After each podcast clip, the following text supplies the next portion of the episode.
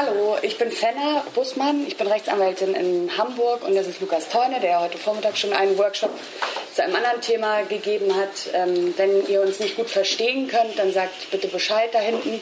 Wir versuchen äh, laut genug zu sprechen. Falls irgendjemand nicht, wenn wir nachher äh, in die Diskussion einsteigen, ähm, aufgezeichnet werden möchte mit eigenen Redebeiträgen, dann bitte einen Hinweis, das wird dann rausgeschnitten im Nachhinein. Häftlinge, Finger weg von diesem Buch. Keine Ahnung von der Würde. Ein Knastratgeber stiftet mehr Schaden als Nutzen. Als hätten die Autoren seit den frühen 70er Jahren nichts gelernt und nichts vergessen, rufen die Autoren die Häftlinge deshalb ebenso pathetisch wie praktisch folgenlos dazu auf, Solidarität einzuüben, eine politische Bewegung zu entfesseln und sich in den globalen Kampf für eine befreite emanzipatorische Gesellschaft einzureihen. Man mag geneigt sein, mit einem Achselzucken über diesen intellektuellen Retro-Look hinwegzugehen und sich stattdessen an der Fülle sorgfältig zusammengestellter Einzelinformationen zu erfreuen, die den Gefangenen den Weg durch ihren Haftalltag erleichtern sollen. Aber so einfach ist es nicht. Herzlich willkommen zu diesem Workshop, ähm, den wir begonnen haben mit einem Zitat aus der Frankfurter Allgemeinen Tageszeitung, die unser ähm, Buch Wege durch den Knast äh, relativ kritisch besprochen hat. Wir wollen euch dieses Buch vorstellen und weil es ein Jurakongress ist, ähm, wollen wir nicht nur dieses Buch vorstellen, sondern Fenner, die das ja ganz viel macht, wird euch auch ein bisschen was zur anwaltlichen Praxis im Bereich Strafvollzug und Strafvollstreckung erzählen. Also wir haben es so ein bisschen zweigeteilt. Wir haben dieses Buch, wenn wir das vorgestellt haben, bislang eher so im Rahmen von Lesungen vorgestellt. Wir wollen jetzt kurz das Buch vorstellen, vielleicht zwei Zitate daraus vorlesen, aber dann auch in diesen Bereich der anwaltlichen Praxis überwechseln. Und dann noch lange diskutieren. Und dann lange diskutieren mit einem guten Zeitmanagement, wie immer. ähm, dieses Buch, wir haben zwei Exemplare. Eins davon würden wir rumgeben. Ihr könnt alle mal drin rumblättern, falls ihr es nicht schon kennt. Ähm, ist ähm, erst veröffentlicht worden im Jahr 2016 und basiert ähm, auf einem Buch, was es in den 80ern schon mal gab. Das hat die Frankfurter Allgemeine Tageszeitung relativ richtig erkannt. Das hieß damals Ratgeber für Gefangene. Das war jedenfalls das, was wir äh, mal in die Finger gekriegt haben in den ähm, Ende der 2000er Jahre, würde ich sagen, und uns das angeguckt haben und gesagt haben, warum gibt es das eigentlich nicht mehr? Sowas, ähm, was Leuten versucht, eine praktische Hilfe zu geben, die eine Haftstrafe vor sich haben oder die schon absitzen. Ähm, das Buch ähm, äh, Ratgeber für Gefangene war in den 80er Jahren mehrmals erschienen und zwar als sogenannte lose Blattsammlung. Das kennt ihr vielleicht, wenn ihr diese Bücher Schönfelder oder Sartorius kennt. Also so ungefähr war das damals auch. Da kann man immer was rausnehmen und was äh, neu reinnehmen, falls sich zum Beispiel Urteile oder ähm, Gesetzesänderungen ergeben. Das haben wir aus äh, Kostengründen leider nicht mehr machen können. Und das letzte Mal, dass es dieses Buch gab, war 1987. Der ähm, Ratgeber für Gefangene war damals ähm, in allen Justizvollzugsanstalten verboten, außer in der JA Bremen, was den einfachen Grund hat, dass der Professor Fees, der damals an dem Buch mitgeschrieben hatte, den Rechtsteil in Bremen gelehrt hat. Das war sozusagen der Grund, warum ausgerechnet in Bremen das Buch erlaubt war und in allen anderen Gefängnissen verboten. Ähm, wir haben uns das angeguckt und haben gesagt, also sowas wollen wir gerne machen, wir finden, das fehlt. Es ist sehr ähm, veraltet, aber es muss wieder ähm, sowas geben. Es muss allerdings unser Ziel sein, dass es erlaubt und nicht verboten ist in den Justizvollzugsanstalten, weil sonst verliert es relativ viel an, ihren, an seinem Sinn, eigentlich ähm, Gefangene dabei zu unterstützen, diesen Haftalltag zu meistern. Wir haben das dann äh, eingescannt, das war damals so eine ganz neue Technik mit ähm, Einscannen und Texterkennung. Das kann ich mich noch gut daran erinnern, wie fehleranfällig das war.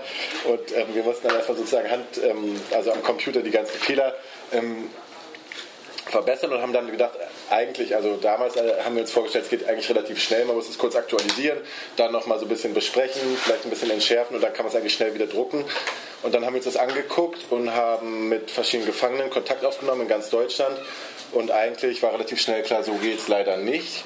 Es, ähm, man kann es nicht einfach aktualisieren, sondern man muss es eigentlich, wenn man es machen will, äh, wieder neu machen, sodass wir statt einem halben Jahr, wie wir ursprünglich gedacht haben, dann insgesamt so circa sechs Jahre daran gesessen haben, dieses Buch ähm, neu zu schreiben. Und insbesondere das, was uns damals halt so gut gefallen hat an diesem alten Buch, ähm, was wir auch wieder aufgegriffen haben, was die meiste Zeit in Anspruch genommen hat, ist, dass ähm, unser Anliegen war, dass Gefangene für Gefangene schreiben. Ja, also dass wir nicht selber, die wir ja gar keine Ahnung haben vom Alltag in den Justizvollzugsanstalten einfach irgendwas aufschreiben von draußen, so ist aber die Rechtslage oder sowas, sondern dass wir tatsächlich den Blick der Gefangenen haben wollen und die Erfahrung, die dann weitergegeben werden kann in Form dieses Buches an äh, neu in, oder relativ neue Inhaftierte. Haben wir dann angefangen, ganz neu zu schreiben, ähm, in diesem Kontakt mit den Gefangenen, der ähm, immer wieder sehr schwierig war äh, aus diversen Gründen. Einmal, weil die Justizvollzugsanstalten teilweise sehr lange brauchen, teilweise Post nicht weiterleiten, weder von denen zu uns noch von uns zu denen. Das ist dann alles eingeschleifen, teilweise dann äh, Gefangene verlegt wurden in andere Justizvollzugsanstalten, uns die neuen Anschriften nicht mehr mitgeteilt wurden und so weiter. Also es war alles sehr mühsam. Äh, das mühsamste vielleicht ist ja, dass Gefangene, das werdet ihr wissen, im, äh, im, in Gefängnissen keinen Internetzugang haben und auch ähm, in aller Regel, zumindest kann man so sagen, kein Computer. Äh, das heißt, ähm, dass die Gefangenen, die äh, mit uns korrespondiert haben und dieses Buch neu geschrieben haben, entweder handschriftlich äh, geschrieben haben, was dann abgetippt werden musste, oder mit Schreibmaschine.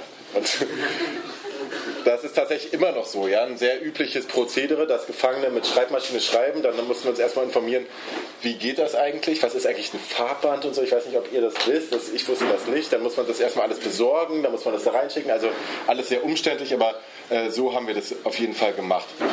Immer sehr lange gewartet auf die Briefe und so weiter. Und ähm, letztendlich haben wir dann halt sehr lange gebraucht, aber ähm, so ist dieses Buch entstanden.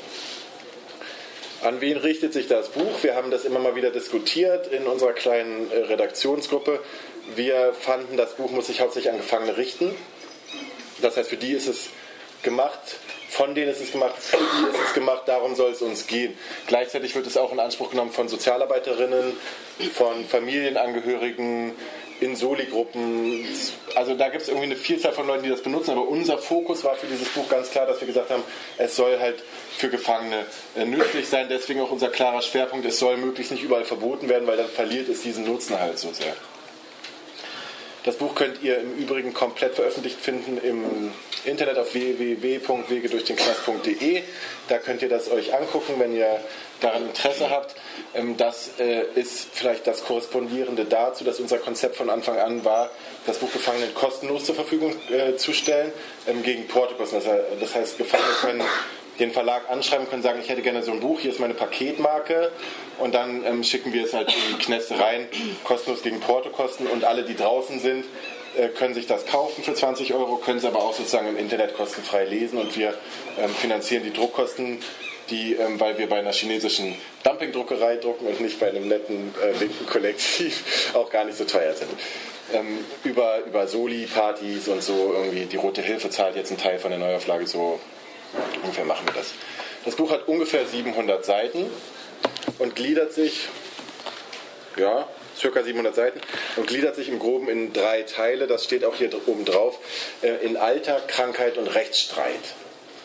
Äh, Im Alltag war es uns halt wichtig, die ähm, Perspektive von Gefangenen einfach, wie nehmen die ihren Knastalltag wahr, was sind Tipps und Tricks, wie man da gut durchkommt, ähm, darzustellen. Das fängt an mit der Festnahme, der Einlieferung in die Haftanstalt, hat dann Kapitel, ähm, wie ist das Verhältnis zu anderen Gefangenen untereinander, wie ist aber auch das Ge ähm, Verhältnis zu denen, die dich einsperren. Dann gibt es ein spezielles äh, Kapitel zu Kindern, wenn man draußen Kinder zurücklässt. Dann gibt es ein spezielles Kapitel für äh, Gefangene, die keinen deutschen Pass haben.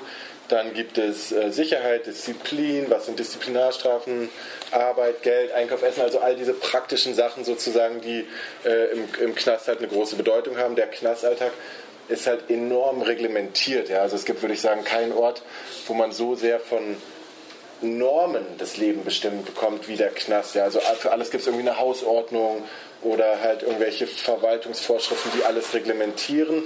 Und das versuchen wir sozusagen äh, mit diesen Berichten der Gefangenen irgendwie umzusetzen und, ähm, und plastisch zu machen. Da gibt es ein Kapitel über, ähm, also da gibt es einen Abschnitt über Krankheit und Gesundheit.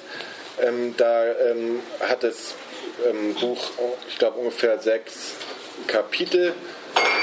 Ein Kapitel ist so ein eher so ein, wie man gesund bleiben kann, Kapitel. Da werden ähm, zum Beispiel halt ähm, Sportübungen dargestellt, Yoga, ähm, verschiedene äh, Gymnastikübungen, aber auch ähm, irgendwie so Meditations-, Atemübungen und so weiter. Diese Sachen, Ernährung ist da ein großer Aspekt.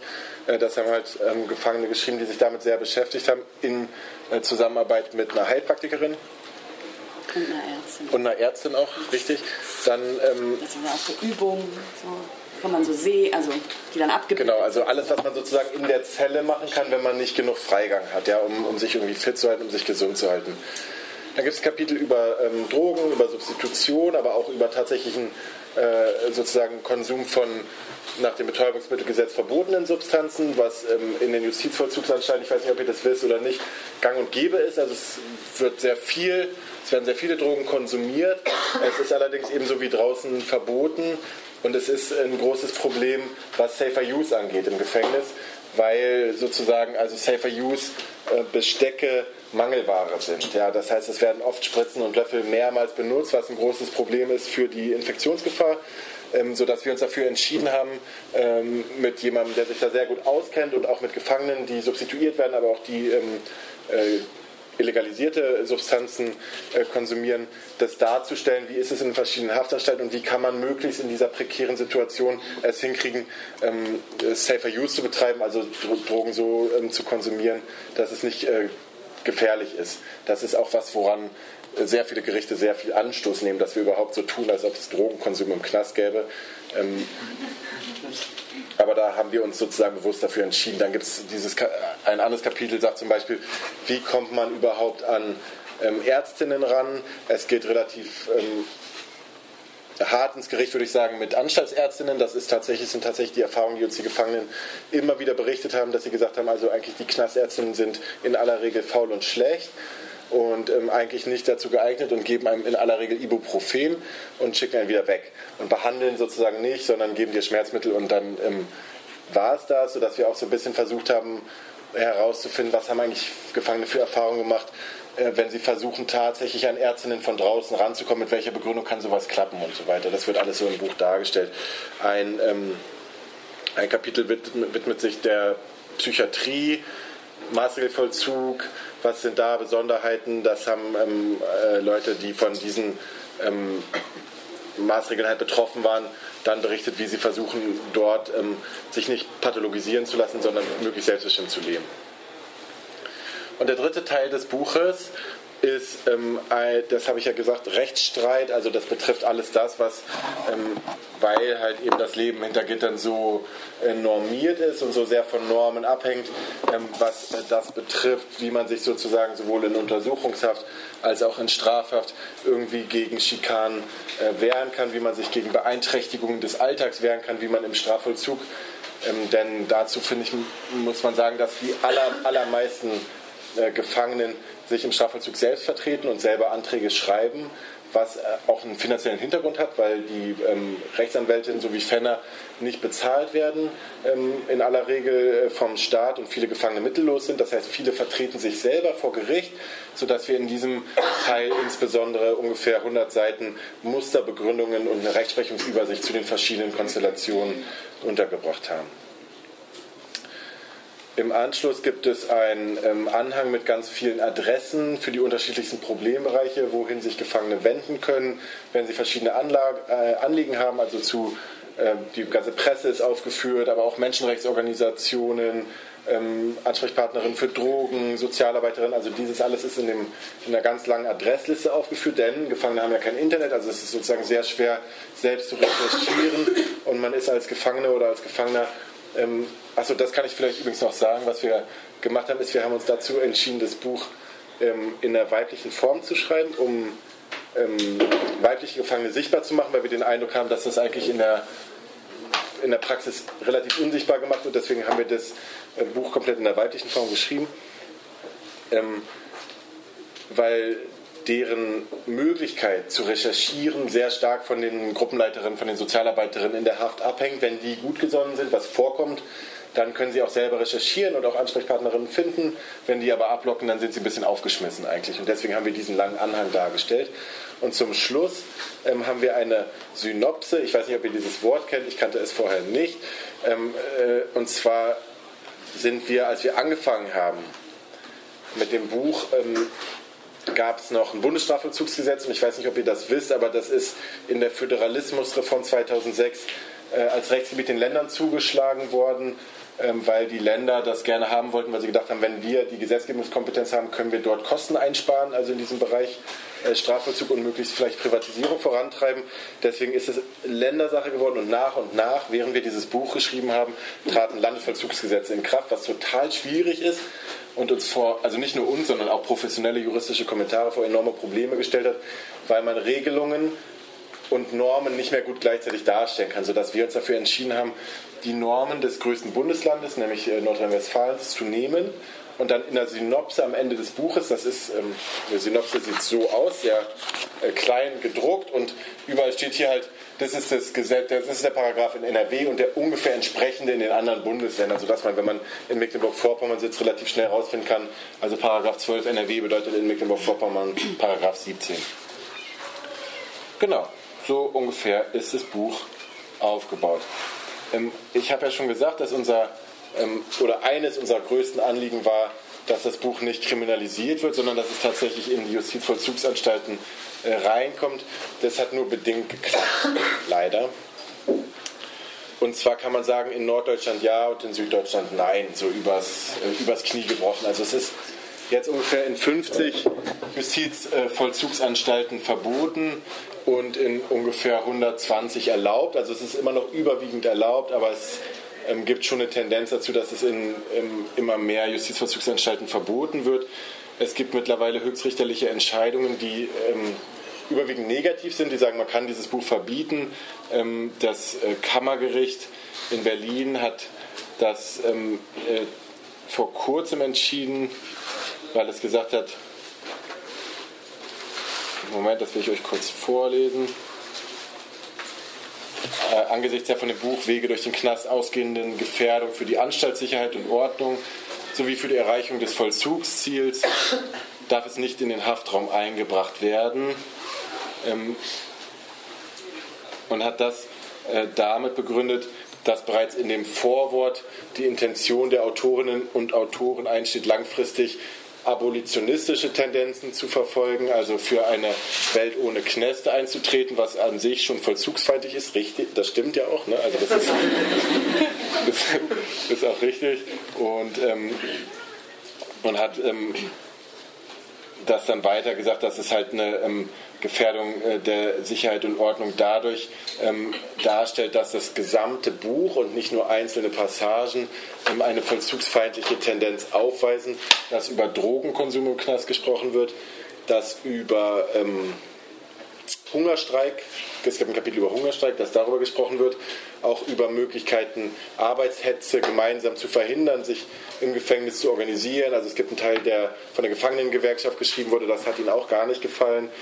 Und ähm, dass die ähm, sowohl Wärterinnen als auch Anstaltsärztinnen äh, als faul dargestellt werden. Also das finden sie auch diffamierend und deswegen gefährdet das die Sicherheit und Ordnung und hält die Gefangenen ähm, vom Erreichen ihres Vollzugsziels ab, so das Kammergericht. Und ähm, das hat auch das OLG Nürnberg entschieden. Das heißt, in Bayern ist es eigentlich flächendeckend verboten und in, im, im Süden in einigen anderen Knästen auch.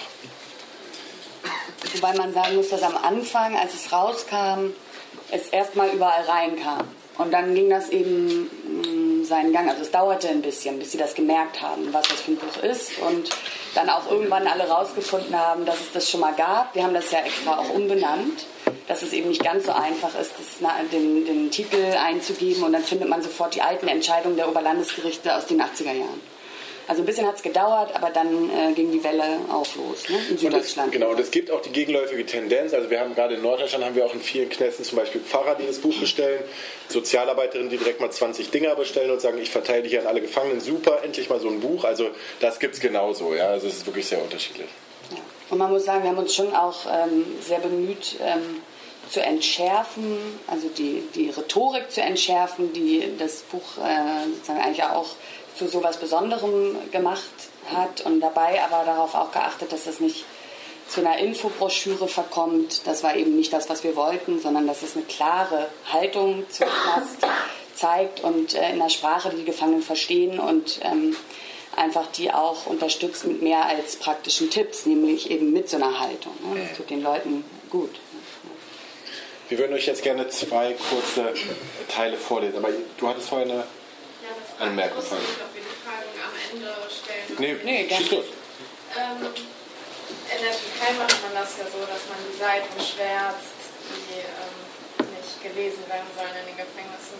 Habt ihr darüber nachgedacht, ob ihr nicht vielleicht die Kapitel, die für problematisch erachtet werden, dann einfach schwärzt, damit zumindest der Rest hm. gelesen werden kann? Oder wollt ihr, damit es halt eben keine Info, Info wird, wird es gar nicht so. Ja. Also das ist so, dass die, die Gerichte, die das äh, verboten haben, dass die sich damit befassen, mit dieser Möglichkeit, das müssen sie ja auch, äh, sich damit befassen, kann man davon einzelne Passagen schwärzen, um nicht das ganze Buch zu verbieten. Und äh, die sagen, es sei nicht zumutbar, dem, ähm, der JVA den Arbeitsaufwand aufzubrummen, das alles durchzuarbeiten, um dann eben die einschlägigen Passagen zu schwärzen. Also das ist die Begründung, warum das nicht geht, also entweder ganz oder gar nicht. Ja, ich kann das noch vorlesen, wie das hier steht. Nach diesem Maßstab, also der Verhältnismäßigkeit, sind vorliegend mildere Mittel nicht gegeben. Insbesondere kommt eine Aushändigung des Buches nach Schwärzung oder Entfernung einzelner Passagen nicht in Betracht, weil das verfahrensgegenständliche Buch über den gesamten Text verteilt zahlreiche vollzugsfeindliche Fundstellen enthält und deswegen eine Durchsicht und Bearbeitung der 687 Seiten des Werkes für die Vollzugsanstalt mit vertretbarem Aufwand nicht zu leisten ist. Ja? Ist ja nun jetzt irgendwie kein Geheimnis, dass sehr viele, sagt ja sogar der, die Berliner äh, Justiz, dass eigentlich 90 Prozent der Leute im Knast ein Handy haben. Das heißt, die können sich das ja dann auch sowieso durchlesen und weitergeben. Und wie ist das denn so? Gibt es Erfahrungen damit, ähm, Bücher zu maskieren, sag ich mal? Also die lesen ja nicht wirklich immer jedes Buch, sondern wenn das erstmal aussieht, wie wenn man das professionell macht, wie ein Roman und verfängt, dann könnte man das irgendwie da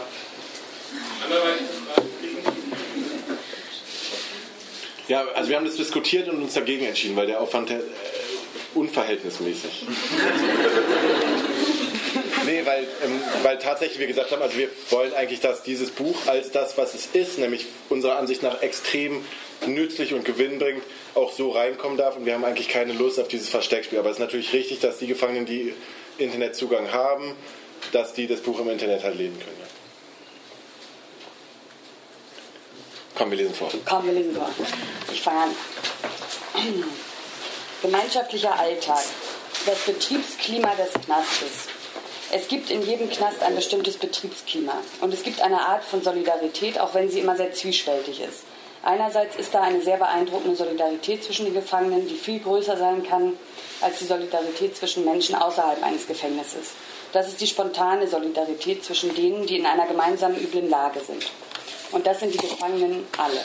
Diese gemeinsame Lage schafft ein ganz spontanes Gefühl der Zusammengehörigkeit. Man kann sie ebenso in der U-Haft wie in der Strafhaft finden, allerdings ebenso ihr Fehlen an manchen Stellen, in manchen Situationen bei Einzelnen oder Gruppen von Gefangenen. In der U-Haft kann für ein solidarisches Klima eine gewisse Ungebrochenheit und Widerstandsfähigkeit kurz nach der Verhaftung auch ein besserer Gesundheitszustand ausschlaggebend sein. Andererseits herrscht hier auch eine gewisse Unverbindlichkeit wegen des ständigen Kommens und Gehens, das die Solidarität erschweren kann. Die Ungewissheit der U-Haft, wäre verurteilt oder nicht, führt dazu, dass die Gefangenen insgesamt vorsichtiger sind und heftige Auseinandersetzungen mit anderen Gefangenen vermeiden. Diese, diese Ungewissheit führt aber bei manchen auch zu Angst und Verrat. Und bei der Strafhaft kann man sagen, auf der einen Seite ist als positiver Faktor für das Entstehen von Solidarität die gemeinsame Perspektive durch längeres Zusammenleben und bessere gegenseitige Bekanntschaft. Auf der anderen Seite aber ist in Strafhaft die Gefahr des Gebrochenwerdens, gerade wegen dieser Aussicht auf eine längere Strafe und der damit verbundenen Hoffnung auf vorzeitige Entlassung, zwei Drittel Halbstrafe, größer als in U-Haft. Das Klima der Solidarität ist deshalb weniger eine Frage des Knastes als eine Sache bewusster Aktivität, des Willens und der Persönlichkeit derer, die im günstigsten oder ungünstigsten Fall auf einer Station oder in einem Flügel aufeinandertreffen. Es ist jedenfalls sicher, dass einige wenige Gefangene, wenn die Bedingungen günstig sind, das Klima der Solidarität auf ihrer Station sehr verbessern können. Ein Grund für die Knastverwaltung, sie zu trennen. Was Gefangene gemeinsam tun können. Das Betriebsklima des Knastes ist von der Institution ebenso mitbestimmt wie von den Gefangenen selbst und damit von den Möglichkeiten, die die Gefangenen haben, zusammenzukommen, miteinander zu sprechen, sich kennenzulernen. Diese Möglichkeiten werden mit Absicht beschränkt. Diese Kommunikation spielt sich ab bei einerseits beaufsichtigten und reglementierten Gelegenheiten, andererseits aber auch in den Zwischenräumen der totalen Kontrolle, die im Knast herrscht. Beaufsichtigt ist zwar alles, aber nicht alles lässt sich eben beaufsichtigen. Der größte Teil der Kommunikation der Gefangenen entzieht sich der Kontrolle durch die mächtige Verwaltung. die Gespräche, die Kassiba und so weiter.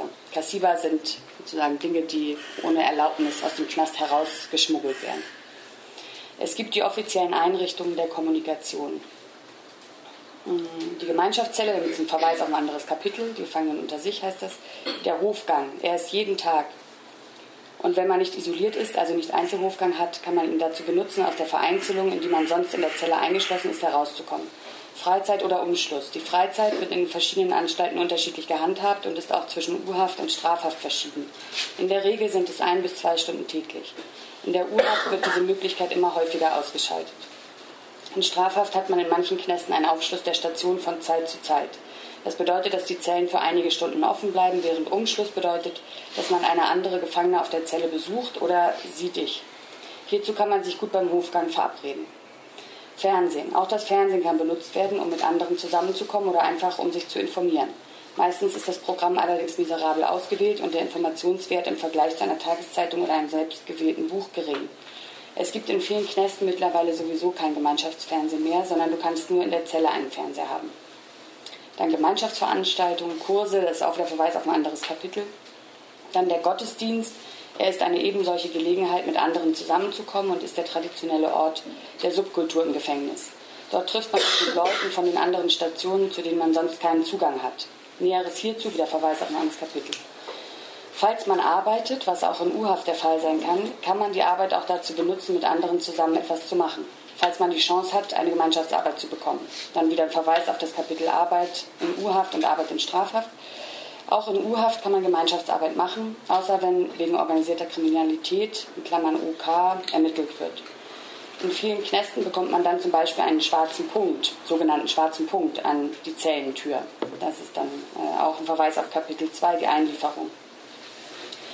Dann Gefangenenzeitungen. Schließlich gibt es noch die Gefangenen- und Anstaltszeitung. Das gibt auch ein eigenes Kapitel ähm, und einen Verweis darauf. Weiter. Und noch sich um neue kümmern. Ja, da. da. Dann noch eine kurze Passage, ein paar Seiten weiter. Sich um neue kümmern. Sehr wichtig ist, dass man sich um Neuzugänge kümmert, da die meistens noch keinen Einkauf haben. Das kann man ihnen, da kann man ihnen die.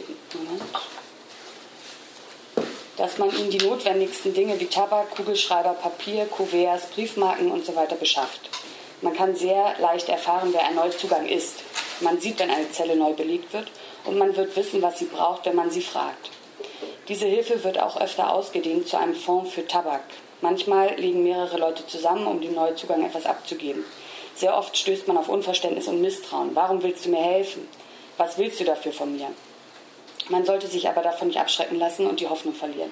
Es ist normal, wenn jemand neu in einer unbekannten und bösen Realität landet, misstrauisch zu sein. In solchen Fällen sollte man direkt darüber sprechen, die Neuankommende versuchen zu beruhigen und ihr zu erklären, dass man nichts von ihr will. Danach in Ruhe lassen. Bald wird die Neue wiederkommen und deine Hilfe selbst suchen.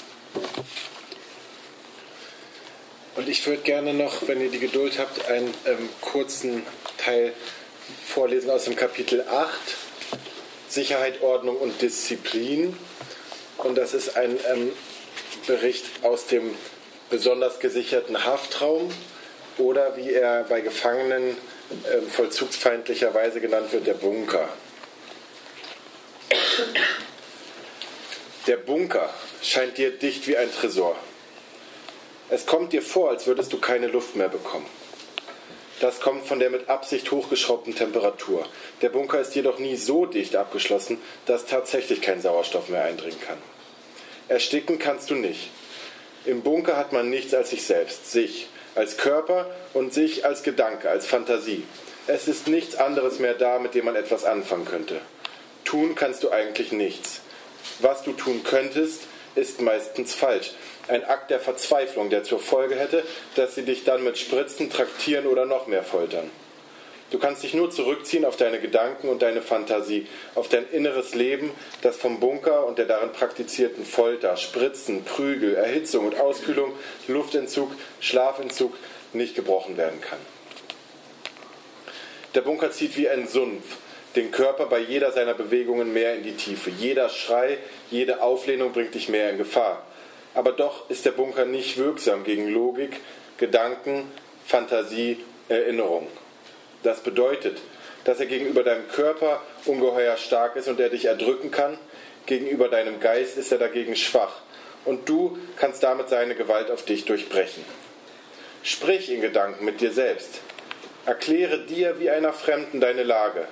Betrachte sie wie von oben, versuche sie zu analysieren. Der innere Monolog kann dich beruhigen und, wenn er deutlich genug ist, dich sogar zu einer heiteren, gelassenen Stimmung bringen. Denn mit dir selbst hast du wenigstens jemanden, mit der du reden kannst. Ja, dazu muss man noch sagen, dass diese besonders gesicherten Hafträume tatsächlich ähm, ähm, so ausgestaltet sind, dass man, also dass da sozusagen äh, regelhaft auch es zu Fesselungen kommt. Ähm, an so Pritschen und äh, dass das tatsächlich, ähm, meistens ist das dann im Keller äh, angesiedelt in den, in den Justizvollzugsanstalten. Und man kommt da rein, wenn man entweder sich selbst oder andere äh, gefährdet nach, nach Sicht der, aus Sicht der Anstalt. Es ist natürlich ein Disziplinierungsinstrument, ähm, jedenfalls, ja, kann man sagen, ist so. Und ähm, es ist wohl eine, es muss eine unglaubliche Tortur sein, ne? was man dann durch so einen Text, den natürlich wir nicht hätten schreiben können, äh, sozusagen einfach spürt, denke ich. Das geht wahrscheinlich allen so. Und ähm, wie man drei Tage in solchen Umständen überstehen soll, ist ein Rätsel, dass man danach sozusagen als Mensch noch funktionieren kann. Und das können sie alle, sie schaffen es irgendwie alle, aber es ist eine Realität und die ähm, fühlt sich äh, offenbar äh, ungefähr so an. Also das ist auch, was ich bestätigen kann, was man dann erzählt, ne, wenn das passiert ist. Also nur mal so sozusagen nicht überdramatisiert, sagen wir so aus meiner Erfahrung auch, wenn ich mit den Leuten rede, wenn die da wieder rausgekommen sind. Also so hätten wir jetzt erstmal das Buch vorgestellt, aber bitte. Ist das so, wie das beschrieben ist, dass man da wirklich nichts, gar nichts hat? Also kein Blatt Papier, kein Stift, kein... Ja, genau. Also auch kein Fernsehen und keine, also keine Art der Zerstreuung. Man sitzt einfach den ganzen Tag da drin und macht, also, also Man kann auch liegen. und man könnte sich theoretisch bewegen, wenn man, also sowas wie Sport. Also zwei Meter hin, zwei Meter zurück. Ja. okay.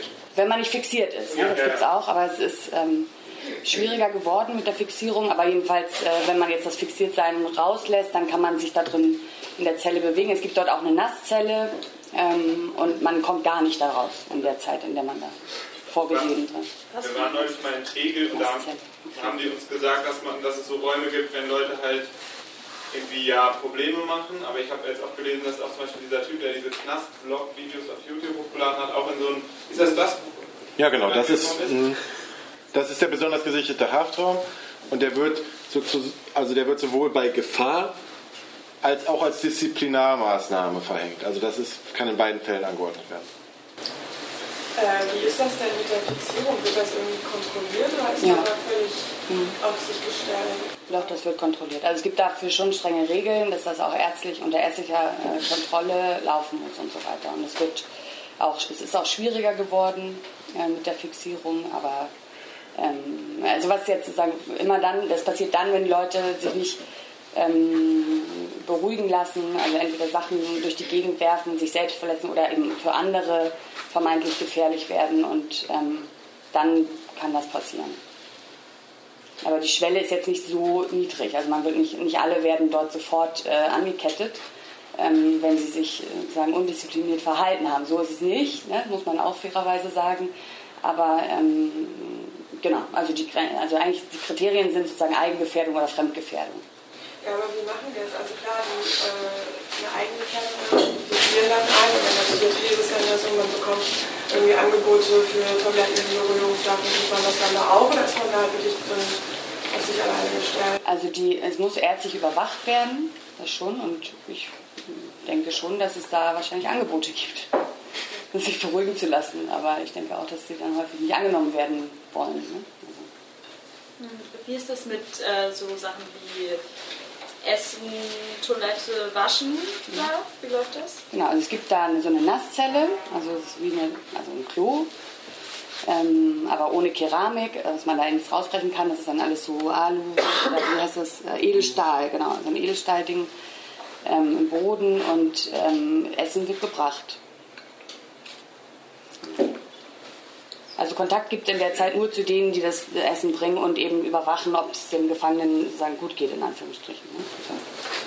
Äh, ja, ich wollte gerade nur fragen, ob es ähm, eine Regulierung gibt. Also wahrscheinlich schon, aber wie lange ein Mensch höchstens darin eingesperrt werden darf. Äh, ich glaube, drei, es ist auch Ländersache, Ja, aber das ist ich, unterschiedlich. ich glaube drei Tage. Okay, am Stück. Und dann könnte der Mensch im Prinzip einmal wieder entlassen werden und dann aber in kurzer Zeit wieder. Ja, ja. Ja, wahrscheinlich kann man das umgehen, wenn man vorhat, einen Menschen da länger einzusperren. Kann mehrmals angeordnet werden, ja. Ja. ja. Ja, ich wollte nur kurz sagen oder fragen, wie es äh, bei den ähm, Bunkern bei euch war, weil in der JVA in Preungsheim in Frankfurt ist es so, dass die auch komplett überwacht sind. 24-7 Video überwacht und äh, diese Nasszelle, die du beschrieben hast, also quasi einfach nur so ein Loch im Boden, was halt als Toilette dient, da dann auch wirklich nur der Geschlechtsteil gepixelt wird und sonst halt komplett Überwachung. Was vielleicht auch noch, ich weiß nicht, ob es alle wussten, aber das finde ich halt auch schon einfach. Da bei der Hinderung ist? Nee. Ja. Tattoo. Mich würde mal interessieren, gibt es irgendeine Möglichkeit der Kontaktaufnahme, dann irgendwie im Zweifel auch zu, zu euch, also zur Verteidigerin oder so, ähm, bevor man in diesen Raum kommt oder wird man informiert? Oder wie sieht da der Rechtsschutz aus gegen solche Maßnahmen? Also es sind natürlich praktisch, äh, praktisch ist ein bisschen was anderes als das, was sein müsste. Ne? Also erstmal, was sein müsste, ist, dass selbstverständlich der Kontakt zur Anwältin ermöglicht werden muss. Ne? Also dass der Mandant muss mich anrufen dürfen und sagen dürfen, ich gehe da jetzt rein. So, und dann bin ich jetzt drei Tage da drin. Ne? Und wenn die dann ihn vorher reinstecken und er konnte mich nicht anrufen, dann müsste er eigentlich den Anspruch haben, dass er dafür rausgebracht wird, damit er einmal mich anrufen kann. Ähm, praktisch klappt das nicht immer oder wird nicht immer sich dran gehalten. Also es ist mir schon passiert, dass Mandanten rausgekommen sind und das dann im Nachhinein berichtet haben. Ne?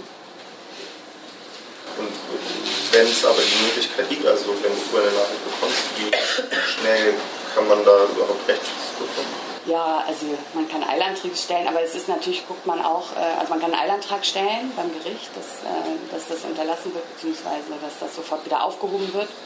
Ähm, aber also das ist ja meistens, also es ist erstens wird es nicht entschieden, so bis dahin, bis es wieder vorbei ist. Äh, es ist ja auch wirklich sehr kurzweilig, sage ich mal, und ähm, innerhalb von drei Tagen eine gerichtliche Entscheidung zu bekommen oder vielleicht innerhalb von einem Tag muss es ja eigentlich sein, weil ein begonnener Tag, ein voller Tag und dann ein beendeter Tag. Ähm, das ist schon äh, eher nicht realistisch, dass das passiert. Ähm, und dann ist ja auch noch die, die Sache, der, ob man das gewinnt. Ne? Also es gibt ja nun mal die Möglichkeit äh, rechtlich, ähm, wenn die bestimmten Voraussetzungen vorliegen, so vorzugehen und ähm, wenn die Anstalt sagt, das und das ist passiert, Angriff auf Bedienstete oder so und der ließ sich nicht beruhigen, schwer dagegen anzukommen. Ne? Ich kann ja auch nicht mit dem Mandanten dann ein ausführliches Gespräch führen und vielleicht noch irgendwelche anderen Leute äh, hören, die sagen, sie haben das mitbekommen, das war ganz anders oder so. Und dann ist die andere Frage, wem glaubt man? Ne? Ist ja dann auch wieder klar. Also das ist schon schwierig, dagegen vorzugehen. Im Nachhinein kann man natürlich ähm, versuchen, die Rechtswidrigkeit feststellen zu lassen. Also das ist jetzt zur zeitlichen Komponente. Das ist auch sinnvoll, klar, auch um den Knast zu disziplinieren. Das, das bringt was. Wenn man da was gewonnen hat, dann merkt man, dass, das bringt natürlich was für die Zukunft in, der, in dieser JVA. Aber wie gesagt, man gewinnt es nicht immer. Ne? Es geht natürlich viel um Verhältnismäßigkeitsfragen auch. Ne? Also, und da ist man aber sehr angewiesen darauf, was äh, die JVA für eine Berichtslage gefertigt hat. Weil die, die, das, was tatsächlich festgestellt wird, kommt man halt schwer an. Also wir haben jetzt ähm, eine Dreiviertelstunde schon ähm, gemeinsam hier verbracht. Ich würde vorschlagen, dass jetzt Fenner noch einfach noch mal eine Viertelstunde erzählt ähm, aus dem Bereich Strafvollzug, Strafvollstreckung, anwaltliche Tätigkeit. Also das, dieser Workshop ist, das haben wir ja gesagt, so ein bisschen gemischt. Wir können uns schwer entscheiden, wie wir es genau machen.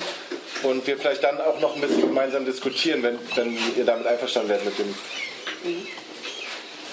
Ja, okay. Also ähm, ich versuche, oder ich möchte auch gar nicht so lange was erzählen, sondern dann lieber mehr Zeit ähm, in der Diskussion haben. Deswegen reiße ich das nur mal kurz an. Dieses, äh, dieses Thema, dieses Rechtsgebiet, das ähm, Spezialgebiet sozusagen im Bereich der Strafverteidigung, Strafvollstreckungsrecht und Strafvollzugsrecht. Ich weiß nicht, wie viel Vorkenntnisse hier bestehen, deswegen sage ich ganz kurz was zum Unterschied.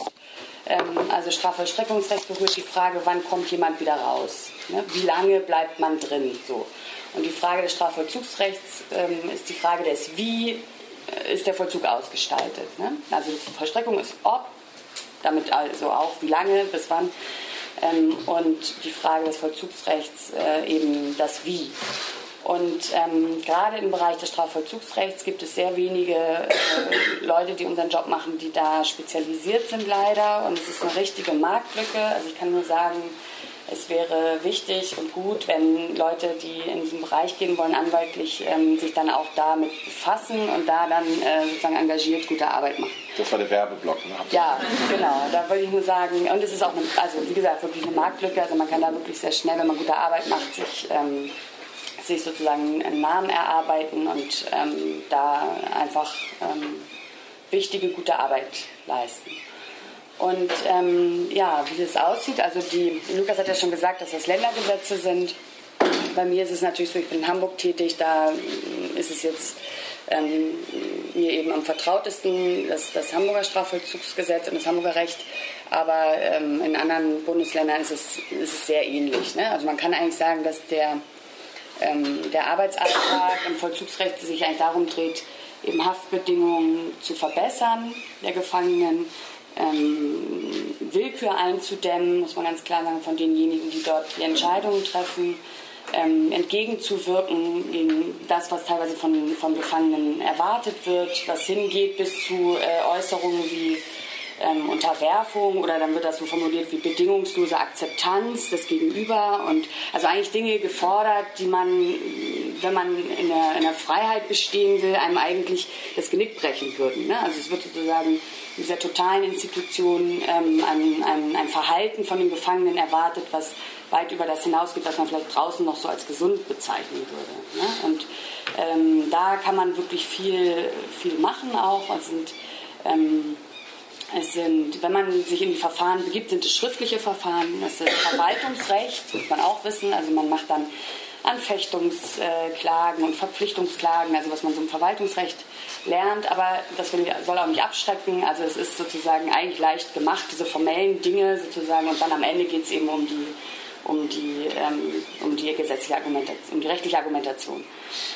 Ähm, dann äh, ist es sehr wichtig, sich zu wehren gegen, ähm, gegen Forderungen von eigentlich Unmöglichem. Das ist sehr, sehr häufig leider in, in den Justizvollzugsanstalten, dass zum Beispiel gefordert wird, der Gefangene solle sich doch bemühen um äh, Tataufarbeitung, auch genannt Delinquenzbearbeitung, als ein notwendiges äh, Resozialisierungstool sozusagen. Man soll reden darüber, warum hat man das gemacht, ähm, was würde man jetzt tun, wenn man wieder in so eine Situation käme, wie würde man die ähm, jetzt lösen. Ne? Eigentlich ja sozusagen ein ganz sinnvoller Gedanke für Menschen, die sagen, stimmt, dass ich das gemacht habe, ist wahr. Ne? Also erstmal sozusagen das große Thema Tatleugner, wie sie dann genannt werden, ist wirklich auch ein Thema für sich.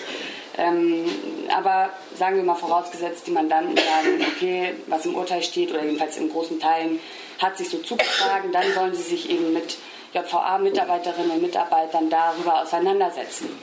Nur sie wollen es und es wird ihnen aber nicht angeboten. Also es wird gefordert, sie haben die Bereitschaft dazu, aber sie haben nicht die Möglichkeit, weil immer wieder gesagt wird, machen wir später, stellen noch mal einen Antrag und dann geht das. Ich habe jetzt gerade einen Fall zum Beispiel, das ist seit einem Jahr versuchen wir ähm, hinzukriegen, dass dieser Mandant delinquenzbearbeitende Gespräche mit, ähm, mit der Vollzugsabteilungsleitung führt in seinem Vollzugsplan. Das ist so das Kernstück des äh, behandlungsorientierten Strafvollzuges, so sagt man.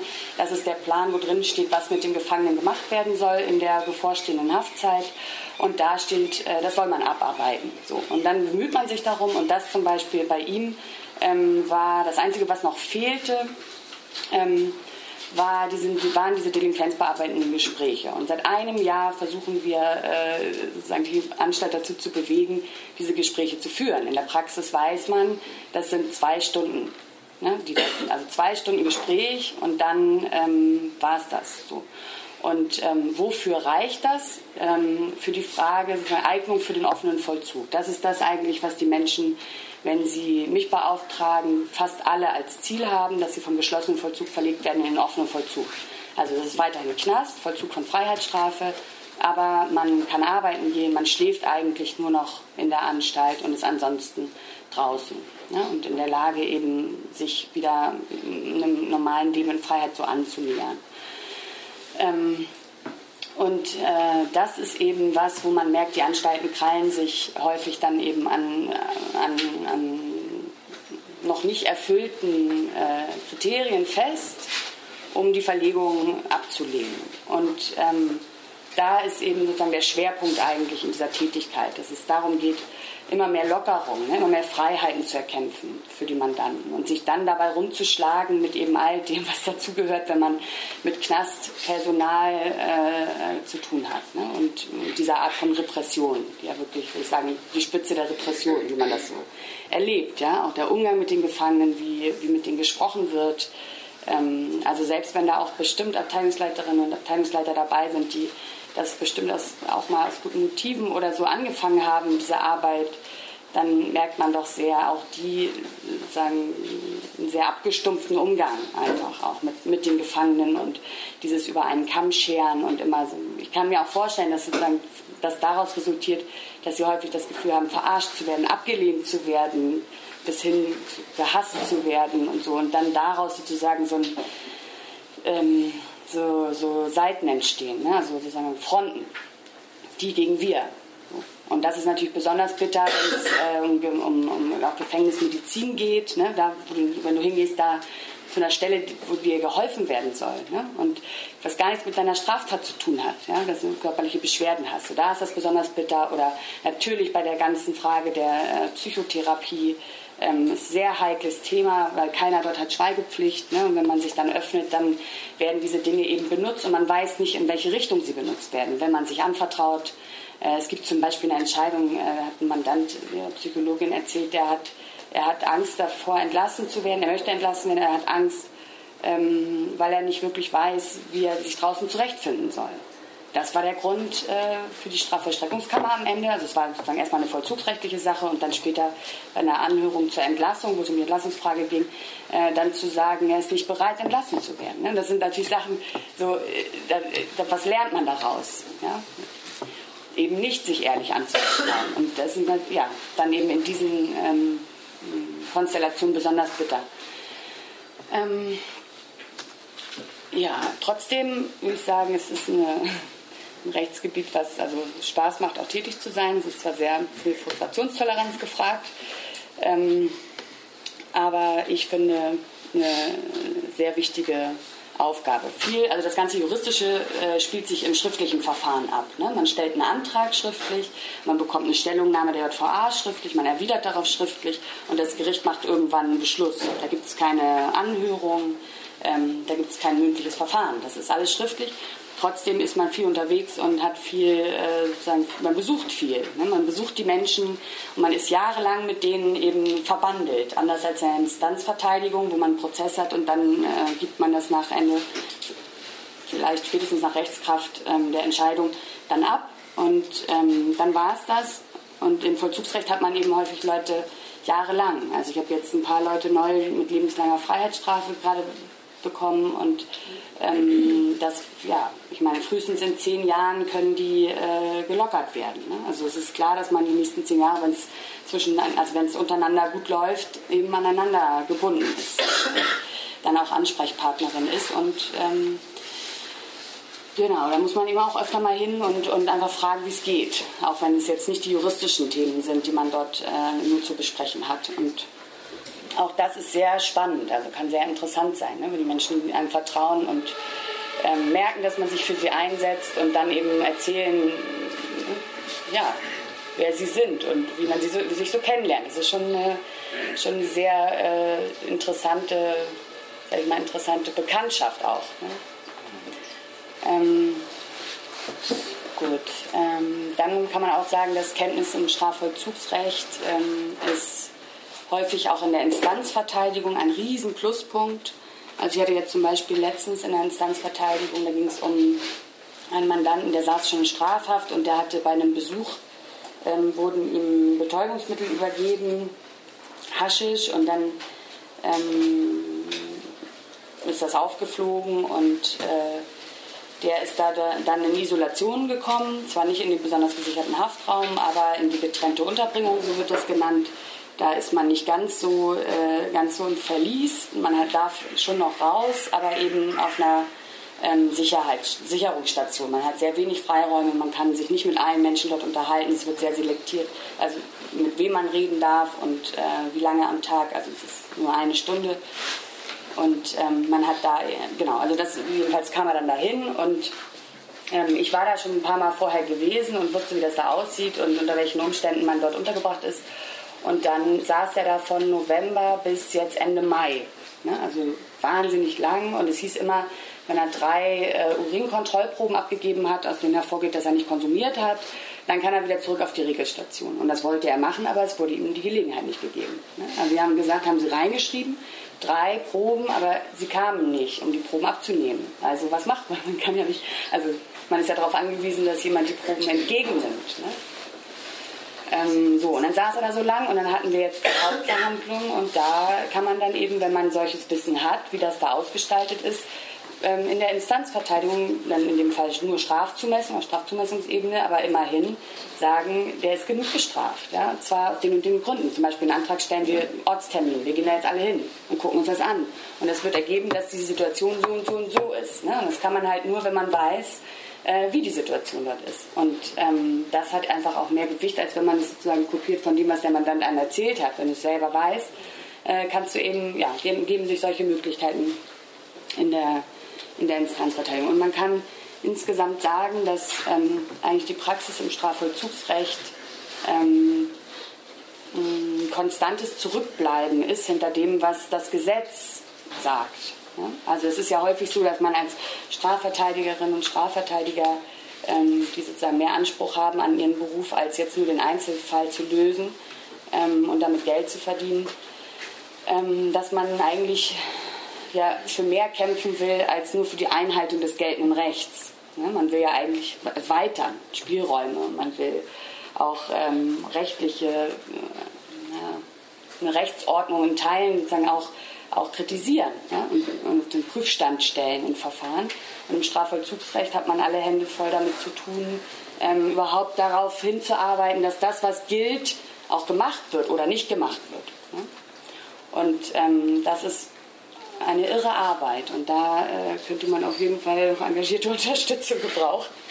Ja, und ich denke, ich ähm, genau, das reicht erstmal für einen kurzen, nur einen kurzen Einblick und gerne äh, könnt ihr Fragen stellen, wenn ihr dazu noch mehr wissen wollt und zu dem Buch natürlich auch. Ich würde sagen, eröffnen wir die Diskussion.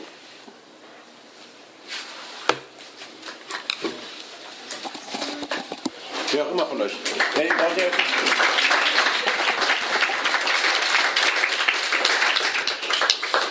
ja. Ihr beide da hinten, also. Ja, ähm, eine Frage ähm, nach der Entlassung gibt es, also ich kann mir vorstellen, dass es von Kirchen und so weiter irgendwie sowas anhängt, aber gibt es irgendwie ähm, Anlaufstellen für die entlassenen Menschen, um quasi halt nicht das Gefühl zu haben, ich weiß nicht, was ich wieder mit dem Leben oder wie ich mich. Äh, mhm.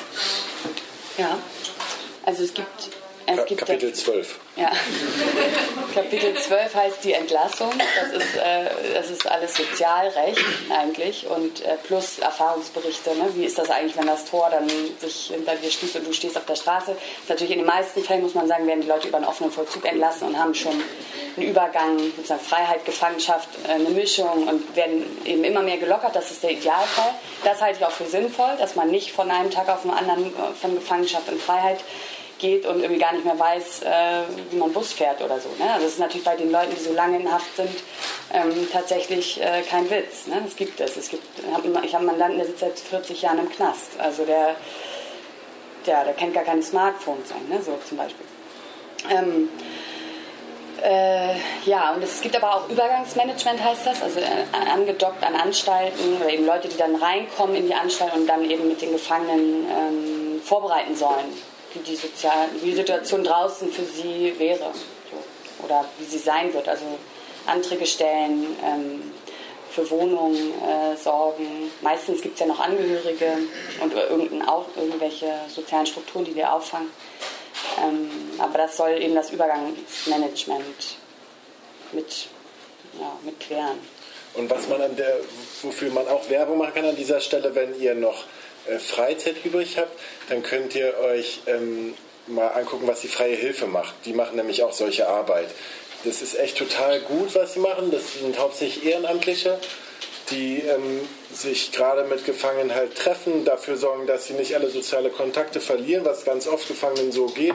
Aber gerade auch in dieser Phase Entlassungsvorbereitung, Wohnung suchen, Konto eröffnen, diesen ganzen Scheiß mit Gefangenen zusammen machen. Also das ist wirklich eine sehr, sehr gute Arbeit und das wird hauptsächlich ehrenamtlich gemacht. Freie Hilfe ist das und es ist kein kirchlicher Träger, sondern die sind echt cool. Also nicht den kirchlichen Träger, aber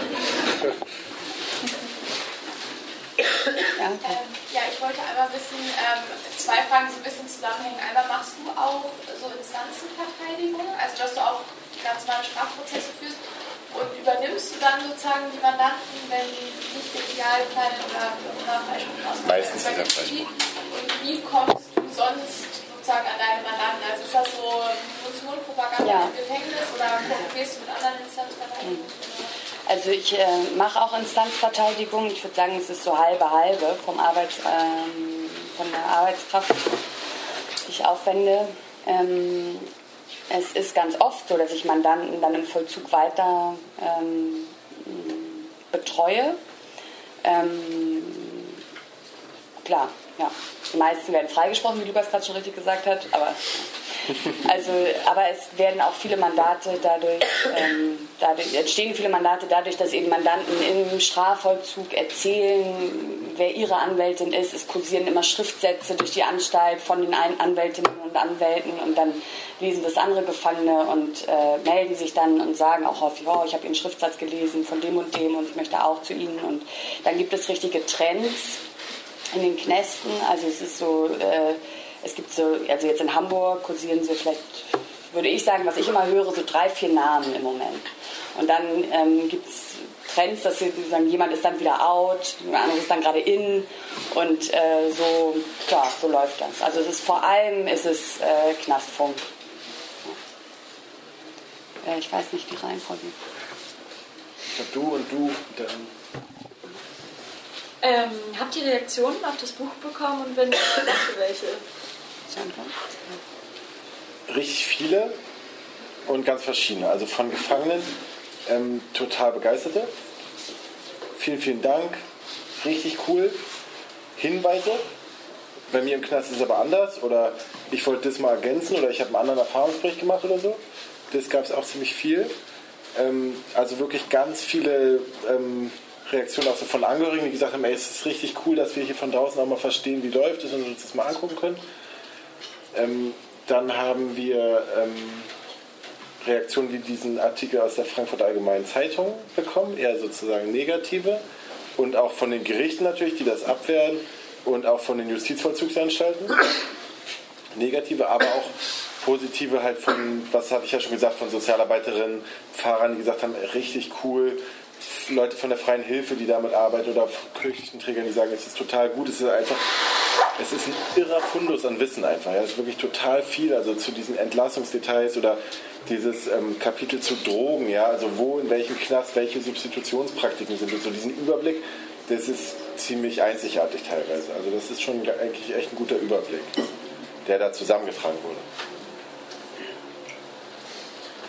Ähm, das ist vielleicht auch so eine Standardfrage, aber für mich ist die Frage, ob es auch so Gründe gibt, warum man halt im Vollzug der Mandante ablehnt oder nicht annimmt. Also die Frage, die sich ja auch in der Verteidigung stellen kann, äh, häufig stellt, ob das sich verlagert, anders entschieden wird, wenn es um Vollzug geht, weil es irgendwie alle gleich trifft oder ob es für dich da auch Gründe gibt zu sagen, nee, nicht. Und ähm, also das einmal auf die Praxis und dann aber auch aufs Buch bezogen. Also wie habt ihr Leute explizit ausgesucht, die ihr habt? Oder also wie war so das Auswahlverfahren von den Leuten hier? Vielleicht die erste an mich, die zweite an dich? Okay, also äh, das finde ich eine, das ist eine interessante Frage, weil es natürlich auch eine, äh, eine ähm, schon etwas, was natürlich äh, mich auch beschäftigt hat. Ja? Ähm, lehne ich manche ab für das Delikt, für das sie verurteilt worden sind. Ähm, und ich habe das schon gemacht, ähm, aber ich habe es auch schon anders entschieden. Also in der Instanzverteidigung habe ich äh, schon, ähm, also ich verteidige mich in Sexualstrafsachen ähm, und im Vollzug äh, schon. Also nicht alle und kommt drauf an. Also ich merke, da gucke ich mir immer erstmal an. Ich rede mal mit dem Mandanten und äh, guckt, was der will und äh, guckt, wie, was der so sagt und was eigentlich sein, sein Grund ist, mich zu kontaktieren erstmal. Also nicht per se sage ich nein. Und das liegt daran, dass ich ähm, nicht äh, irgendjemanden befragen muss. Ne? Also es ist alles schon geklärt sozusagen. Es ist, das Urteil ist da und ähm, ich muss nicht ähm, mich in diese Situation begeben, ne? die ich in der Instanzverteidigung äh, leisten müsste. Ähm, und die Frage, sozusagen, ob jemand wieder rauskommt, die kann ich für jeden mit Ja beantworten. Jeder muss wieder rauskommen. Ja, 100 Prozent. Und es gibt welche, also es gibt, gab Fälle, in denen ich es abgelehnt habe, weil ich, weil es mir zu heftig war. Ich gesagt, ich muss nicht mich allem aussetzen.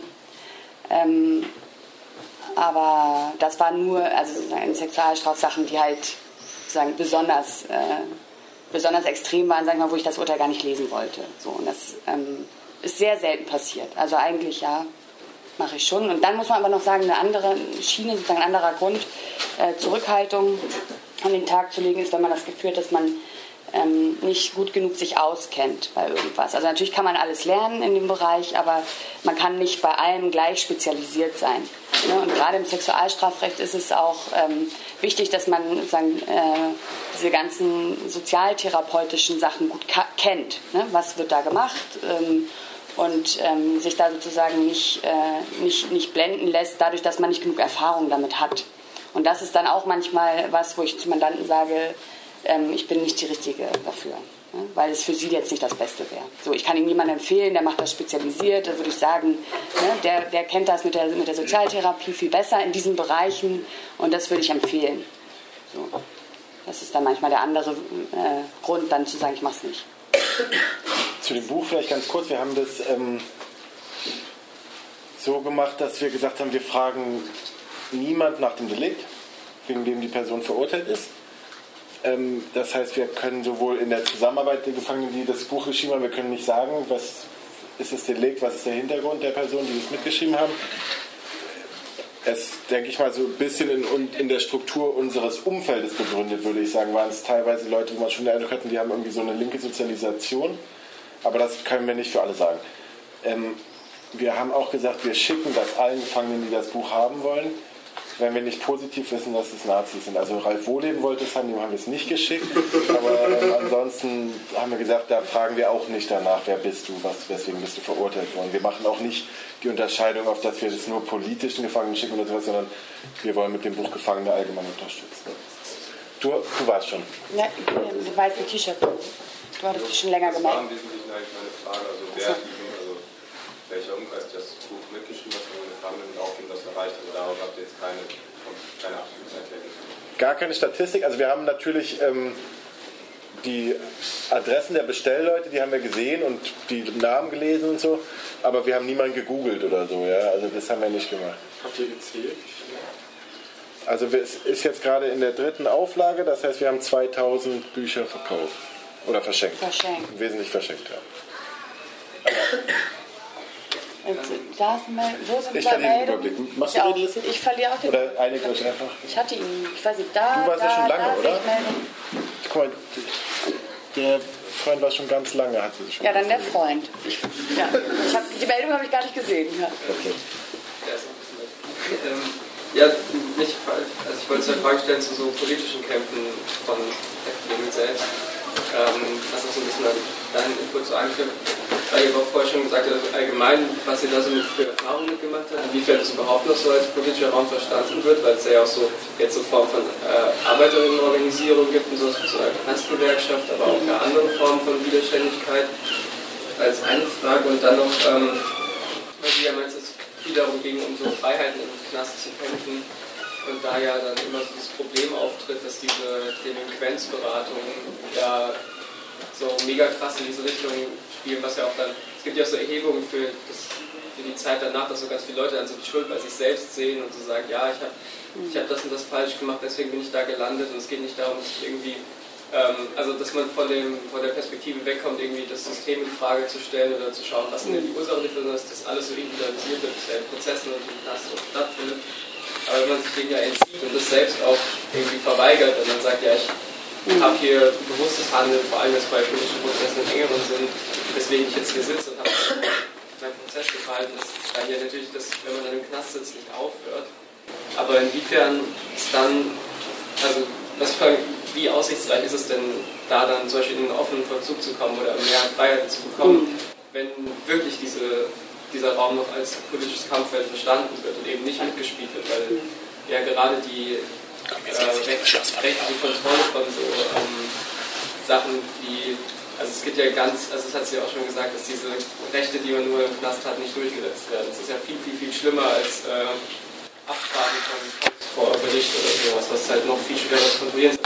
Inwiefern man da so einer Willkür entgegentreten kann oder man dem dann vielleicht Gefahr läuft oder einfach was die Erfahrung haben, dass die vielversprechend ist, ob da wirklich so diese krasse Machtposition so ausgenutzt wird, dass ohne Distanzierung oder Einlassung überhaupt nichts passiert an Freiheit wieder. Mhm. Also es steckt jetzt so mehrere Fragen da drin. Ich würde ähm, eigentlich gerne sagen, Lukas, lies doch mal aus dem Beschluss vor, den du mitgebracht ich freue mich sehr hast. über diese Frage. Also ich habe einen Beschluss mitgebracht, den ich nicht noch vorlesen wollte, weil ich dachte, ähm, wir müssen mal lieber diskutieren.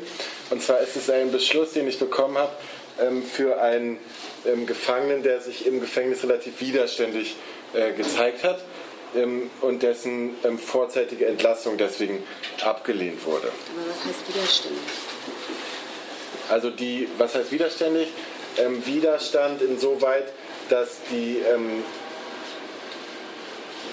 Prognose für, eine, für zum Beispiel für den offenen Vollzug oder für eine vorzeitige Entlassung in aller Regel davon abhängt, dass man sagt, man hat sich mit seiner Straftat auseinandergesetzt und die aufgearbeitet und man kennt die Faktoren, die in meiner Person dazu geführt haben, dass ich diese Straftat begangen habe und man hat sich jetzt insoweit gebessert, dass das in Zukunft nicht nochmal vorkommt. Ja, das würde ich sagen, ist vielleicht das, wenn man das nicht so ähm, Genau, also meine Frage war jetzt kurz äh, widerständig jetzt in diesem konkreten Fall. Das ist vielleicht nochmal interessant, weil ja. jetzt, wenn das Kommt gleich vorgelesen wird, ist halt äh, jetzt nicht gemeint in dem Sinne, dass er disziplinarisch auffällig geworden wäre, ne? sondern das, was du gefragt hast, er hat halt nicht in dem Sinne mitgespielt ne? und gesagt, also explizit geäußert, dass, es, dass er einen Fehler gemacht hat und dass das nicht mehr vorkommen wird. Das war das, was Lukas mit widerständig meint. Was etwas anderes ist, als auf die Barrikaden zu gehen, Gras zu rauchen, äh, irgendwie sich zu kloppen. Ne? Das ist auch eine Art von widerständig sein. Aber das, was Lukas meint, ist eben nicht all diese Dinge, sondern ich einfach nicht mitgespielt. Was, was das Wichtigste war, war, dass ähm, der Mandant sich nicht äh, öffentlich distanziert hat von einem Brandanschlag, ähm, der, ähm, wo in dem Bekennerinnen-Schreiben Bezug genommen wurde auf den Mandanten. Das, darum ging es. Ähm, das fängt wie folgt an. Bei einem Erstverbüßer, um einen solchen handelt es sich bei dem Beschwerdegegner, kann im Rahmen der Zweidrittelentscheidung nach 57 StGB im Allgemeinen zwar angenommen werden, dass sich der Verurteilte durch die bisherige Strafvollstreckung hinreichend beeindruckt zeigt und fortan von weiteren Straftaten Abstand nehmen wird. Trotz Erstverbüßung kann eine Aussetzung der Vollstreckung des Strafrestes aber ausscheiden, wenn etwa in der Persönlichkeitsstruktur des Verurteilten nach wie vor ernstzunehmende Rückfallrisiken anzunehmen sind. Gemessen an diesen Grundsätzen kann eine vorzeitige Entlassung des Beschwerdegegners aus der Strafhaft derzeit nicht verantwortet werden. Die Staatsanwaltschaft weist in der Beschwerdebegründung zu Recht auf die besondere Persönlichkeitsstruktur des Verurteilten hin, der in der gewaltbereiten linksautonomen und linksextremistischen Szene verwurzelt ist. Er ist bisher zweimal wegen Taten bestraft worden, die mit gewaltsamen Handeln dieser Szene offenkundig in direktem Zusammenhang stehen. Dass der Beschwerdegegner sich mit der Tat und den sie begünstigenden Persönlichkeitsdefiziten, ne, das ist das, was wir meinen, ausreichend auseinandergesetzt hat, ist entgegen der Auffassung des Landgerichts nicht ausreichend belegt. Von einer Aufarbeitung der Tat kann erst gesprochen werden, wenn der Täter sie als Fehlverhalten verarbeitet und sich ihrer Bedeutung und ihrer Folgen so bewusst gemacht hat, dass eine Wiederholung des Gesetzesverstoßes unwahrscheinlich erscheint. Der Verurteilte hat zwar regelmäßig Einzelgespräche geführt, hat auch die Ursachen der Begehung reflektiert und so weiter, aber ähm, diese Einschätzung der Gruppenleiterin genügt für eine Entlassung nicht. Denn es ist weder nachvollziehbar dargelegt, dass der Beschwerdegegner sich tatsächlich in vertiefter Weise mit den Risikofaktoren auseinandergesetzt hat, die für seine Anlasstat von Bedeutung waren und aufgrund seiner jahrelangen und fortdauernden engen Bindung an die linksextremistische gewaltbereite und gewalttätige Szene für eine künftige Strafbarkeit weiterhin bestehen. Ähm, der Tatsache, dass der Verurteilte in der Haft bislang regelmäßig und häufig Besuch von Personen bekommen hat, die seitens der Ermittlungsbehörden dem organisierten Linksextremismus zum Teil als herausragende Protagonisten zugerechnet werden, sich mithin nicht von dieser ihm seit Jahren vertrauten Szene distanziert, kommt für sich genommen noch keine beachtliche Bedeutung zu. Etwas anderes gilt jedoch für sein Verhalten nach einem Brandanschlag, der in, der, in einer Nacht in, äh, auf den Pkw einer in der Justizvollzugsanstalt tätigen Justizvollzugsangestellten verübt wurde. Auf einem linksradikalen Internetportal veröffentlichten unbekannte Personen ein Bekennerschreiben. Dort heißt es unter anderem, dass sie mit der Tat allen unbeugsamen Gefangenen eine kleine Freude bereiten, hätten bereiten wollen, auch dem Beschwerdegegner. Der Verurteilte hat sich der Stellungnahme der Justizvollzugsanstalt äh, zufolge dahingehend geäußert, er halte es für politisch unklug, sich von diesem Brandanschlag zu distanzieren. Mit dieser ersichtlich vordergründig in den Bereich einer politisch motivierten Meinungsäußerung gerückten Aussage hat der Beschwerdegegner unmissverständlich zu erkennen gegeben, dass er schwerwiegende Straftaten der linksextremistischen Szene nicht nur hinnimmt, sondern weiterhin gutheißt. Und deswegen kann er nicht entlassen werden, sondern muss bis zum letzten Tag im Gefängnis sitzen. Also das ist ein bisschen das, was erwartet wird, wenn man was haben will, wenn man offenen Vollzug haben will, wenn man vorzeitig entlassen werden will. Man muss sich damit auseinandersetzen, was man Schlimmes gemacht hat und man muss das alles auf sich nehmen und auf sich beziehen. Und ähm, das ist, ja, würde ich sagen, in aller Regel die, die Voraussetzung für, für Lockerung. Und das muss man also dem Mandanten klar machen und äh, eben sagen, was ist das Ziel. Ne? Das hatten wir auch gestern in der Auftaktdiskussion. Was ist das Ziel? Was, was, was, willst, was wollen Sie? Ne? Wollen Sie schnell raus? Dann müssen Sie das und das machen. Wollen Sie das auf keinen Fall machen, was ich gerade gesagt habe, dann kommen Sie nicht schnell raus. Aber auch das kann ähm, etwas sein, was Sie bevorzugen. Das müssen Sie entscheiden. Und ich gehe mit Ihnen beide Wege, aber Sie müssen, ne, Sie müssen einfach wissen, was beide Wege für Folgen haben können. So muss man so beraten. Und dann hattest du ja noch gefragt zur politischen, äh, Organisi zur politischen Organisiertheit und politischen Gefangenen, habe ich so verstanden. Es steht ja auch im Ankündigungstext, äh, politische Gefangene. Das haben wir gar nicht gemacht, ja. Aber das liegt auch mit daran, äh, also jedenfalls aus meiner Sicht oder in meinem Berufsalltag ist es praktisch gar nicht vorhanden. Also sozusagen eine Unterscheidung. Du hast noch mit kurdischen äh, Mandantinnen und Mandanten ein bisschen mehr vielleicht äh, damit Erfahrung, aber also in meinem Alltag im Strafvollzugsrecht ist das eigentlich gibt es gar nicht. Also ein bisschen war das zwischenzeitlich bei G20 mit den U-Häftlingen so, dass die dann, aber die waren ja auch nicht lange, also jetzt im Vergleich zu dem, was ich so an Vollzugsmandaten habe, lange in Haft. Da gab es dann mal so ein bisschen so ähm, Anträge zum Beispiel auf eine Leiter oder so. Also so ein bisschen solche Sachen, dass sie halt versucht haben, einfach Aktionen zu machen, kleine Aktionen gemeinsam zu machen und sich daran dann auch so festgehalten haben irgendwie. Aber das ist nur da habe ich das so, äh, so erlebt.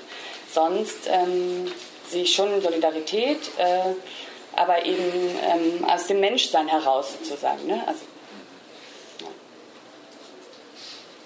Ja, Vielleicht aber ergänzend.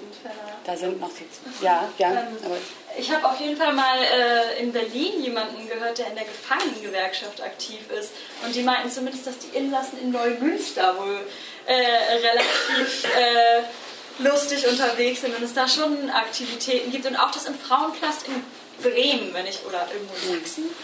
Äh, da auch äh, schon politische Zusammenschlüsse innerhalb des Knasts entstanden sind. Hm. Ja, das gibt es echt in sehr vielen Knästen, dass Gefangene gemeinsam aktiv werden, auch gemeinsam ähm, Forderungen vertreten und es auch versuchen in die Öffentlichkeit zu kriegen, aber oft sehr frustriert davon sind, dass sie eigentlich keine Lobby haben und dass auch die ähm, Öffentlichkeit eigentlich keine Notiz davon nimmt. Also es finden sehr oft zum Beispiel kurze Hungerstreiks statt oder gemeinsame Streikaktionen in Gefängnissen, die aber eigentlich gar keine öffentliche Resonanz erfahren, weil die Lobby auch so schlecht ist ähm, waren genau da noch im Grün, auch im Grün und da hinten, du hattest dich auch gemeldet, ne? Christi, glaube ich. Ähm, und dahinter nochmal. Vielleicht machen wir einfach so, so, so, so. Oder? Ja. Ich muss übrigens in 10 Minuten ungefähr los oder eine Viertelstunde und das soll nicht unhöflich sein, aber ferner ist hier. Wenn Lukas muss seinen Zug kriegen, ja. Ja? Ähm, ich weiß nicht genau, wann ihr das Buch rausgebracht habt. Vor drei Jahren. Okay.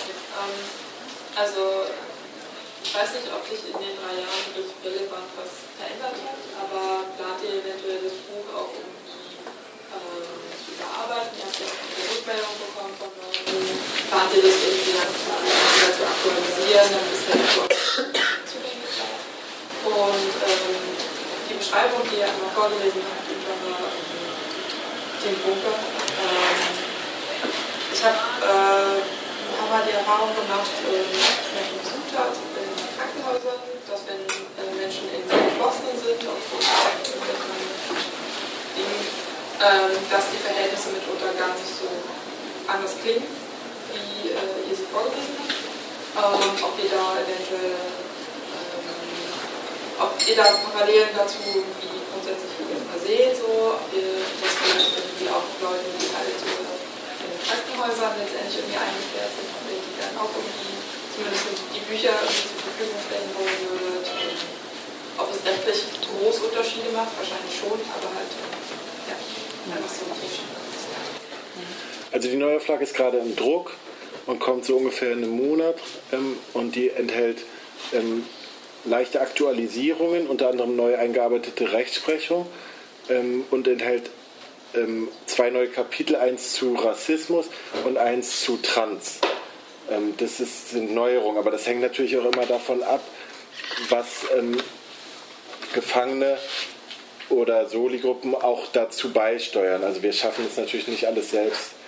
Ähm, und ähm, wir haben ein Kapitel über Psychiatrie und Maßregelvollzug in dem Buch, ähm, wo durchaus sehr starke Parallelen sind, auch in der Sicherungsverwahrung.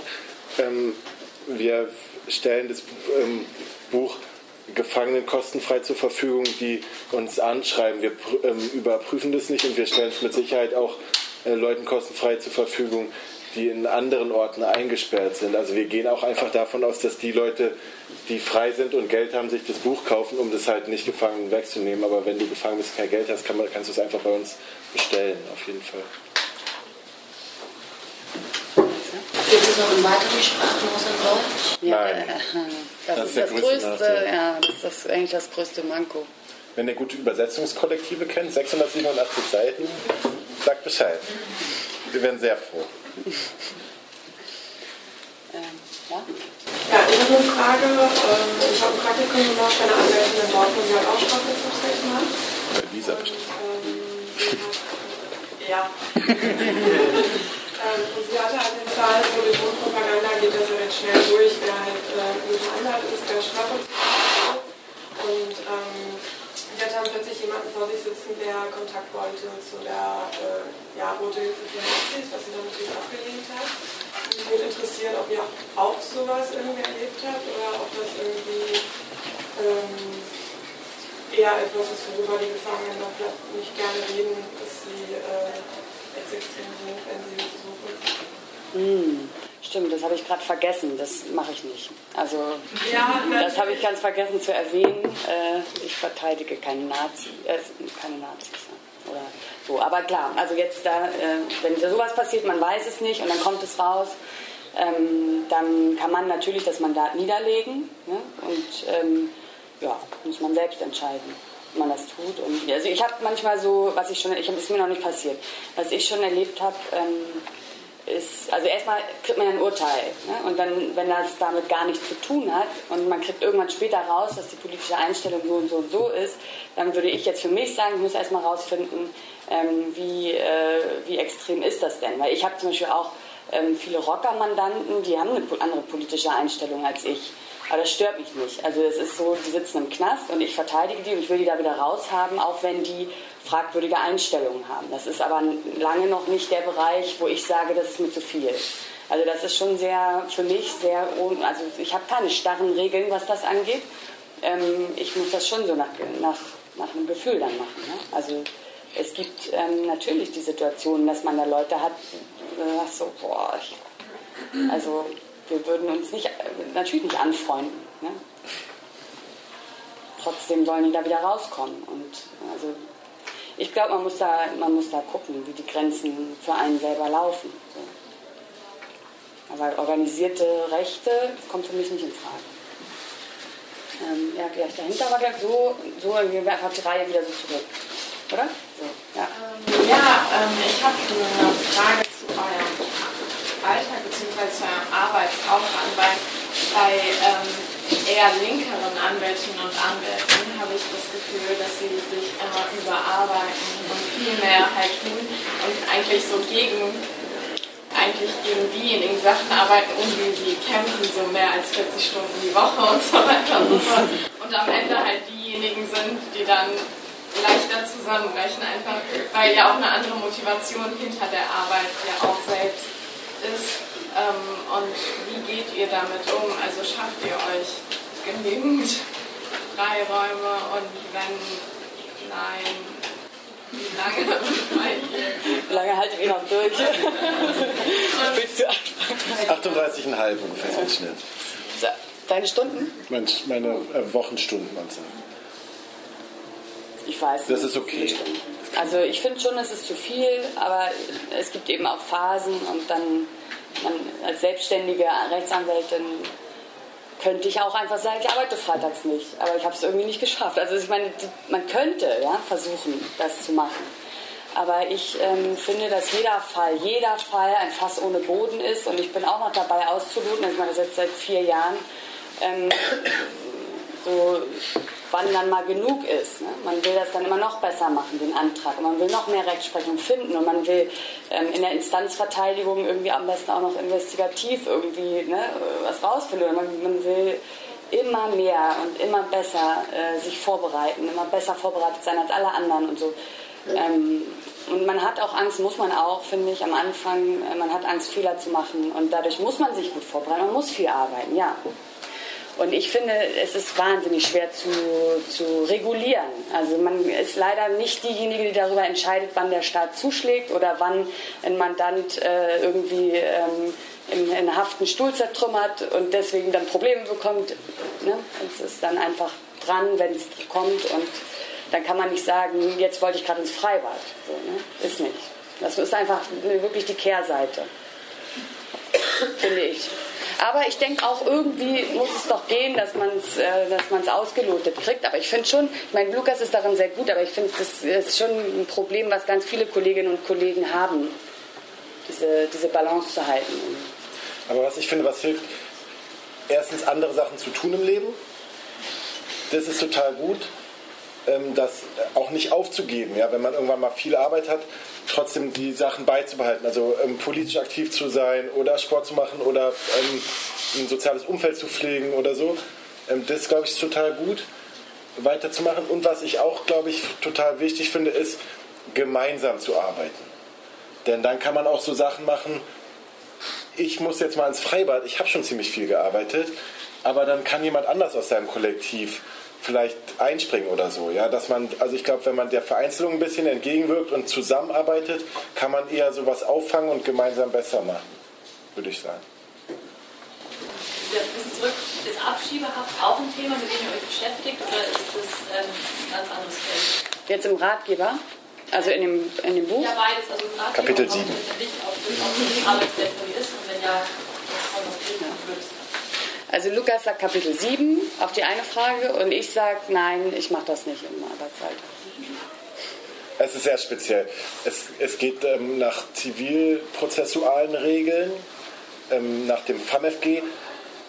Und es ist wirklich was, was eigentlich mit dem Strafrecht gar nichts zu tun hat. Es gibt sehr wenige ähm, Kolleginnen, die das machen deutschlandweit. Die machen das sehr gut und sehr engagiert und werden miserabel bezahlt dafür, also sehr, sehr schlecht bezahlt dafür und ähm, müssen wirklich eigentlich eher Ahnung haben von Aufenthalt und von Zivilprozessrecht. Ähnlich wie bei ähm, PsychKG, beim, beim psychisch Krankengesetz oder sowas. Das sind andere Regeln einfach. Das ist wirklich sehr unterschiedlich. Und dann warst du nochmal? Ja, ich wollte nur sagen, abschließen an dem Punkt mit den, den Nazis in Haft und so. Und ich bin auch vorhin aufgekommen, als ihr darüber gesprochen habt, so zu wegen Leute bringen Tabakverweis. Das ist vielleicht auch schon ein bisschen eine Fiktion aus irgendwelchen amerikanischen Gangsterfilmen, aber es gibt ja schon auch in deutschen Gefängnissen irgendwie eine ganze Handvoll Nazis und auch irgendwie vielleicht fragwürdige Strukturen. Und ich wollte fragen, ähm, inwiefern sich diese Perspektive oder auch da Handlungs aus Handlungsmöglichkeiten, auch Möglichkeiten, sich gegen so vielleicht auch andere Hefte setzen, ähm, in eurem Prinzip niederschlagen oder ob das für die Gefangenen in Deutschland jetzt auch keine Rolle spielt. Also ich würde sagen, eigentlich was wir entschieden haben, ist, dass wir die Position vertreten zu sagen, wir, wir versuchen Solidarität untereinander zu stärken und halten Solidarität und gemeinschaftliches äh, Umgehen miteinander für eine fortschrittliche Idee, auch im Knast, und eine, die vielleicht narzisstischer Ideologie entgegenwirkt. Ja, würde ich eher vielleicht so formulieren.